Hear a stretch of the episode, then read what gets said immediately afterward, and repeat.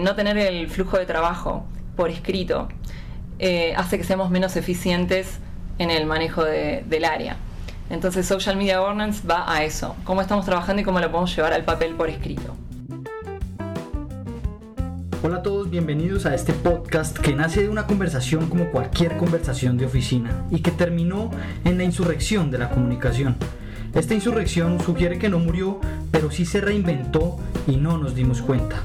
Asimismo, en el proceso, no asumimos el cambio y le estamos robando su identidad. Por eso, en este podcast de Comtech te encontrarás con todo tipo de conversaciones que tuvimos con expertos en diferentes temas relacionados a la comunicación, la tecnología, la educación y la transformación de las organizaciones. Te invitamos a que nos acompañes en este proyecto lleno de reflexiones y experiencias reales que nos llevan a imaginarnos una sociedad sin límites y llena de oportunidades. Recuerda dejarnos una reseña de 5 estrellas para llegar a muchos más. Y si quieres escuchar más episodios de este podcast, te invitamos a visitar nuestra página web www.interlat.co. Por último, no te olvides de compartir en tus redes sociales con el hashtag Comtech. Bienvenido a este podcast. Bueno, me presento, soy Nadia Lazarovsky, de Buenos Aires, Argentina, soy licenciada en comunicación y hace ya más de 10 años que trabajo en social media. Vengo, como a muchos seguramente le haya pasado, de trabajar en prensa, sin especializarme en medios de comunicación. Y con la, con la, como van creciendo los medios digitales, me fui especializando más en social media. Qué bueno, Nadia. ¿Y nos quieres contar un poco qué haces en Argentina? ¿Cómo es un día a día tuyo estos últimos años que te has especializado en todo esto? ¿A qué te dedicas? Sí, actualmente trabajo en social media del sector gobierno en el Ministerio de Interior de Argentina también asesoro a empresas pymes y emprendedores eh, que quieren empezar a trabajar en social media y entreno también a community managers. Ok, ¿te gusta el tema de social media?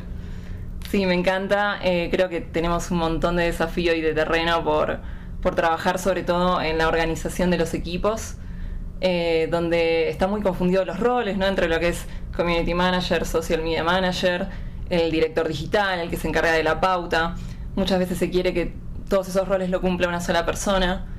Eh, entonces es, es, como ir viendo qué está pasando en cada organización, en cada sector, cómo van madurando los distintos sectores, eh, cómo están conformados los distintos equipos y hay mucha diversidad realmente. Entonces eh, es todo un terreno incluso a nivel de teoría, a nivel de, de, academia tampoco está explorado. Entonces eso está, es todo un terreno por, por caminar, digamos. Y ahora que dices esto, ¿Te da esperanza o, más bien te frustras pensando en la realidad en la que estamos? No, no me frustra. Creo que van a pasar algunos años hasta que entendamos la importancia que tienen las redes sociales eh, y lo digital en las organizaciones. Esto va a llevar unos dos, tres años más, seguramente hasta que se madure en todos lados. Cada país tiene su realidad, obviamente. En Argentina es muy diverso en cuanto a sectores no es lo mismo gobierno, no es lo mismo pymes, no es lo mismo emprendedores, es muy, eh, es como que hay que ver caso por caso. Pero eh, yo creo que en tres años todos van a tener la idea de que tienen que conformar un equipo digital seguro, que eso no lo puede llevar adelante una sola persona, como está ocurriendo ahora. También se va a madurar mucho en cuanto a qué se puede tercerizar y qué no eh, y creo que las, em, las, empresas y las organizaciones van a comprender que es importante tener un equipo que pueda solucionar por lo menos el 80% de lo que necesita in-house. Porque no podés, digamos, tampoco derivar todo en una agencia. Eh, eso es lo que veo que está pasando. Depende del sector, ¿no? Pero se necesita el día a día, se necesita entender la cultura de la organización, necesitas a alguien que sea el embajador de marca, que lleve a cabo la estrategia. Entonces, eh, un mix bien hecho entre cuántas personas de nuestro equipo necesitamos y qué sí podemos tercerizar y cómo se da ese vínculo, es a lo que, a lo que estamos yendo en los sectores más avanzados. Qué bueno, qué bueno, bueno. Nos, nos contagias de esperanza y justo también por eso es este podcast para transmitirle esto a todos los que nos escuchan en este momento y que, que tengan un poco una visión global de lo que viene en los próximos años en todos estos temas. Pero bueno, Nadia, hoy Hoy quisiera que habláramos un poco y que le contáramos a la audiencia que nos escucha qué es social media governance, eh, cómo, cómo, lo entiendes tú no desde una teoría, sino realmente desde la práctica que entiendo que lo que decías, tu día a día eh, no es tercerizar esto, sino realmente llevarlo a la labor en donde estás. ¿Qué representa eso? ¿Qué, qué significa para ti? Porque Nadia, eh, pudiendo tomar muchos caminos, llegó a este lugar en donde está y está haciendo lo que está haciendo. Correcto. Social Media Governance en realidad todavía no está del todo definido qué significa. A nivel teórico eh, hay algunos trabajos, hay algunos papers eh, en el mundo, pero es muy poco lo que, lo que tenemos. Entonces, esto viene, como sucede siempre, de los marcos anteriores. Y lo que tenemos antes en investigación sobre comunicación institucional es la comunicación institucional. Entonces, la comunicación institucional explora los distintos stakeholders de una organización, los públicos que tiene, los interesados, y a partir de ahí construye teorías sobre cómo se puede relacionar la organización con esos públicos. Y eso mismo se está llevando ahora a cabo, digamos, llevando ese marco a la parte de social media. Entonces están explorando con social media governance cómo tiene que ser la relación de la organización con distintos públicos a nivel de social media. Así que ahora estamos en eso pero estaría bueno que eh, también avancemos con terminología propia y que salgamos un poco del marco antiguo como el tradicional y empecemos a pensar eh, el social media governance con la propia terminología de lo digital. Pero sí, eh, básicamente tiene que ver con cómo trabajamos en social media, qué hacemos en el día a día, bajarlo al papel, a escrito, porque estamos en la informalidad muchas veces. Eh, sucede que una persona se incorpora al equipo y la ponen de community manager y no le dicen exactamente, no le dan un manual de marca, no le dicen cuál es eh, la frecuencia con la que tiene que publicar, cómo tienen que ser los posteos, cómo tienen que ser las fotos, cuál es el criterio de cobertura de un evento, no le dan pautas o quién tiene que revisar el contenido, eso es lo más típico. No se sabe quién da el ok o no de un post, por ejemplo, ¿no? O se trabaja en la informalidad en el sentido de que eh, un día le da el ok una persona, otro día le da el ok otro, otro gerente, otro tomador de decisión, o entra a circular el posteo o el contenido entre un montón de personas hasta que finalmente se llega a la decisión de si sale o no sale, ¿no? Entonces, eh, no tener el flujo de trabajo por escrito eh, hace que seamos menos eficientes en el manejo del área. Entonces, Social Media Governance va a eso, cómo estamos trabajando y cómo lo podemos llevar al papel por escrito. Eh, yo siempre les digo, cuando estábamos en la certificación de, Interlat, les decía a los chicos, no se preocupen por hacer el gran documento, el super documento que sea igual al de Coca-Cola, que sea igual al de FedEx, que ya tienen empresas que ya tienen desarrollado esto. Simplemente tratemos de hacer el ejercicio de bajar al papel lo que ya estamos haciendo hoy en el día a día. Clarificar los roles, primero empezando con no sé, aunque sea un boceto en papel. ¿Cómo son los roles? A veces no lo sabemos. Nunca nos pusimos a, pensarlo. ¿Cómo se aprueba el contenido? Ok, tenemos eso.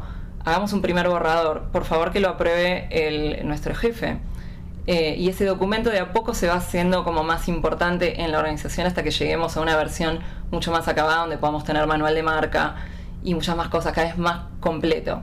Pero mañana mismo podemos bajar al papel nuestros flujos de trabajo. Es decir, que no hay excusas. es un poco la idea. Qué bien, Nadia. Y bueno, ahora viendo un poco este esquema que tú planteas y digamos que presentándolo como algo muy sencillo, ¿por qué crees que aún en las organizaciones em, no existe esto? ¿Por qué seguimos haciendo las cosas como tú decías, que hoy lo aprueba uno, mañana otro, o incluso nadie lo aprueba y crisis, y entonces ahora hay que solucionar la crisis? porque si es algo tan, digamos que, pues que viene de una tradición, ¿sí? Digamos que lo hablabas ahorita en cuanto a la comunicación interna y por qué nos ha costado eh, si la comunicación, digamos que la, la, educación superior en temas de comunicación no ha cambiado y lo siguen enseñando, ¿por qué no hemos sido capaces de incorporar esto en las organizaciones? Claro, lo que pasa con social media, a diferencia de otros canales tradicionales, es que todo el tiempo tenemos que sacar contenido. En cambio, antes las organizaciones estaban quizás acostumbradas a hacer uno o dos eventos por mes, sacar uno o dos comunicados por mes, sacar un newsletter o dos, no más. Y eso tiene otro tiempo de, trabajo, otro tiempo de aprobación y otro tiempo de publicación que es mucho más tranquilo a tener que estar sacando un contenido diario en las redes sociales.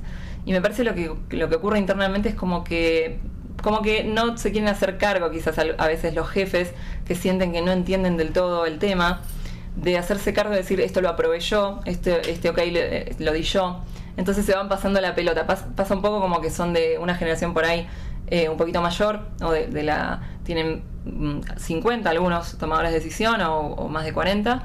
Eh, sienten que no están en su medio, que no, lo entienden del todo, que, ellos estudiaron otra cosa porque es real, estudiaron en la universidad otra cosa porque no nos han preparado para social media y que no se sienten capaces por ahí de estar entendiendo el medio, de, entonces por ahí no se animan a dar el ok y decir este ok lo di yo. Entonces empiezan a, dar vuelta entre todos y el contenido eh, finalmente es como que termina en una asamblea, ¿no? Y el community manager por, eh, termina como teniendo que adivinar eh, qué es lo que quiere la organización. Y también ocurre que el community termina como siendo demasiado responsable, ¿no? Porque termina estando al frente de todo, del input de del público, de los consumidores, de las personas que se quejan, tiene que dar la cara por la, organización y no tiene el respaldo que necesita. Entonces es importante que si el community que se incorpora no recibe un documento donde esté muy claro cuál es su rol y, y, todos los flujos de trabajo y los flujos de aprobación sobre todo para evitar problemas, si eso no está claro que lo pida y si no se lo dan que lo empiece a hacer él, que diga, esta es mi sugerencia, yo propongo que este documento lo empecemos a trabajar, por favor, necesito las cosas por escrito porque los problemas ocurren todo el tiempo por la falta de claridad. Ok. Nadia, ¿y tú creerías que esta afirmación es real o no es real? Cuando no hay un social media governance, publicamos, y voy a decirlo coloquialmente, a lo bestia, y por eso hay tanto, tanta crisis en social media y tantas prácticas incorrectas. Sí, igualmente tampoco el documento nos va a garantizar la tranquilidad absoluta. Uno, que el documento tiene que estar siendo revisado todo el tiempo, porque los medios cambian todo el tiempo. Dos, porque no podemos ser rígidos de decir, no, porque se estableció en este documento, entonces mañana eh, algo cambió y no lo vamos a revisar. Es dinámico, tiene que ser dinámico. Eh, sí es un paso de madurez muy grande, o sea, si, si un community eh, él mismo empieza a hacer esa práctica de, bueno, voy a hacer yo el documento porque no me lo dieron. Eh, y los jefes se involucran y, aportan y finalmente el documento está publicado en algún lado, está, existe y lo firman, por ejemplo, las autoridades. Es un signo de madurez, de que se están tomando en serio el área. Y es a lo que tenemos que apuntar los que trabajamos en esto, que lo tomen en serio. Ok, ok. Bueno, y una, una pregunta que a mí me surge escuchando todo esto ¿Crees que las áreas de comunicación, de social media, con los años que vienen van a empezar a ser eh, áreas más protagonistas que otras áreas en las organizaciones? Y te lo digo un poco porque en, algunos de los podcasts, eh, de los episodios, han salido comentarios como tenemos que dejar de ser todólogos para que nos vean como comunicólogos, como un poco darle valor a lo que estamos haciendo y no darle valor porque quiero darle valor a lo que hago, sino porque realmente el valor de la labor que estamos haciendo en comunicación está siendo protagonista para las organizaciones? Yo creo que las áreas de comunicación se van a transformar en uno, dos, tres años como máximo en un área de producción de contenidos multimedia digital. Eh, sí, va a seguir el offline en, algunos puntos, pero eso va a ser el 80% de lo que haga un área de comunicación en cualquier lado. Eh, es arriesgado lo que digo, pero pienso que va a ser así. pienso que va a ser así, que definitivamente se van a transformar en eso. Eh, que se van a dar cuenta que, sí, que el 80% del contenido que consumimos en general las personas es digital, eh, que no tiene sentido dedicarle tanto esfuerzo a, otros, a otras áreas que antes funcionaban y ahora ya no tanto. Así que creo que los equipos van a crecer, seguramente van a aparecer los roles de director de social media y demás que ya existen en, varias partes del mundo, pero van a estar como más institucionalizados y eso va a estar muy bueno porque van a ser figuras con, peso, eh, personas que puedan tener un equipo eh, a cargo pero con estructura, que figuren los organigramas, que tengan más poder, que tengan presupuesto. Así que es esperanzadora mi mirada Nadia, tú trabajas en el sector gobierno y, y por lo mismo pues creo que hablas con esperanza porque supongo que ves que se puede generar cambios si se hacen las cosas bien. Si tú pudieras impactar la educación de un país pensando en los tres años que vienen, ¿qué sería lo principal que harías en cuanto a comunicación? Sí, los programas de comunicación tienen que virar hacia lo digital, eso seguro. No se está viendo en la, la currícula, en los programas. Yo hice toda una carrera, licenciatura en comunicación de la UBA, que es la, universidad más importante de Argentina a nivel público, y no había nada digital. Y seguía haciendo posgrados y tampoco lo vi. Así que todo tuve, tuve que hacerlo, bueno, en la cancha se aprende todo, ahí, ahí fui donde aprendí todo pero también haciendo cursos por mi cuenta, pero no curricularmente, realmente no estaba en los programas de estudio, de hecho ahora estoy terminando una maestría en comunicación y tampoco está, lo digital aparece como un seminario, como algo como por, por el costado. Eh, eso seguramente también va a cambiar ya. Y seguramente los programas de comunicación tampoco van a ser eh, tan largos y las formaciones, sino que van a ser algo mucho más táctico, me imagino. Qué bien, Nadia. Bueno, y eh, si pudieras bajar esto a, un caso real de la vida, en el día a día de tu, de tu labor, ¿en, qué momento dijiste, wow, entendí todo esto y de verdad hay relevancia y por eso quiero seguir haciéndolo? Como que nos puedas ilustrar un poco a los que te escuchan en este momento y que no se quede como un concepto que no conocen ni han escuchado, sino hacerlo real, poder imaginarlo. Y les cuento mi caso. Yo empecé estudiando, bueno, comunicación y más orientada a periodismo y a comunicación institucional. Trabajé en prensa muchos años y un día apareció Twitter. Y, los periodistas empezaron, fueron uno de los primeros sectores que empezaron a trabajar Twitter y, y hablar por ahí. Y yo le dije a mi jefe, ¿por qué no abrimos la cuenta institucional del ministerio en Twitter? Miedo total, ¿no? Pero ¿qué va a pasar? Bueno, finalmente lo convencí, lo abrimos. Y yo le dije, yo me quiero encargar de esto. Y él me miró como diciendo, pero no, vos estás haciendo otras cosas más importantes.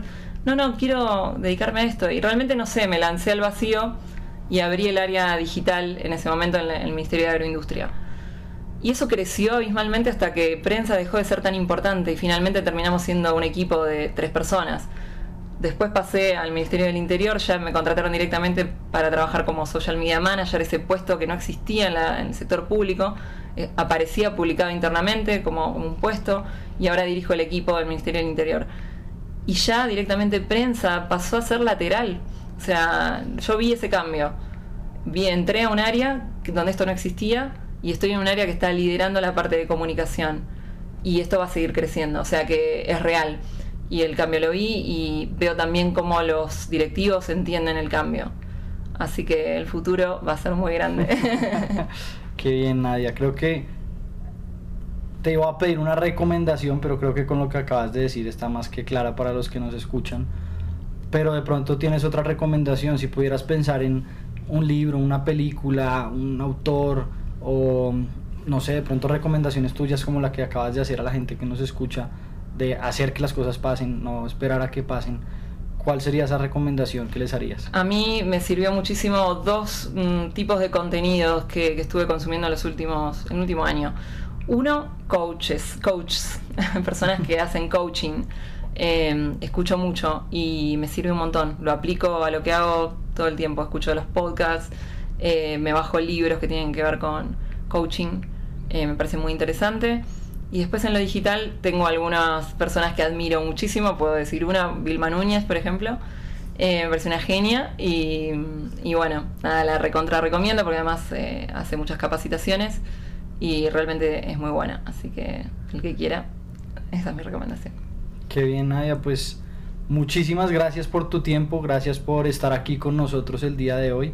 Creo que mm, ojalá escucharan este podcast todos los que están en el sector público de toda Latinoamérica para que empiecen a hacer esto real y se pueda replicar en el sector privado, en el sector público y que nos demos cuenta que, que no hay que hacerlo, eh, digamos que por cumplir, sino porque tiene un sentido realizar esto y que cuando hablen de social media governance no sea algo loco, no sea un concepto abstracto que nadie ha escuchado, sino que de verdad está funcionando y que está marcando una pauta para las organizaciones. Entonces, pues muchas gracias por tu tiempo. Gracias a todos los que nos escucharon en este episodio. Y pues bueno, espero poder ir a Argentina a ver lo que estás haciendo y ojalá Felipe, te esperamos. Muchas sigas, gracias. sigas viniendo a Bogotá a acompañarnos en todo esto que estamos realizando. Genial, muchas gracias. Gracias a todos ustedes y nos vemos en una próxima ocasión. Chao, chao.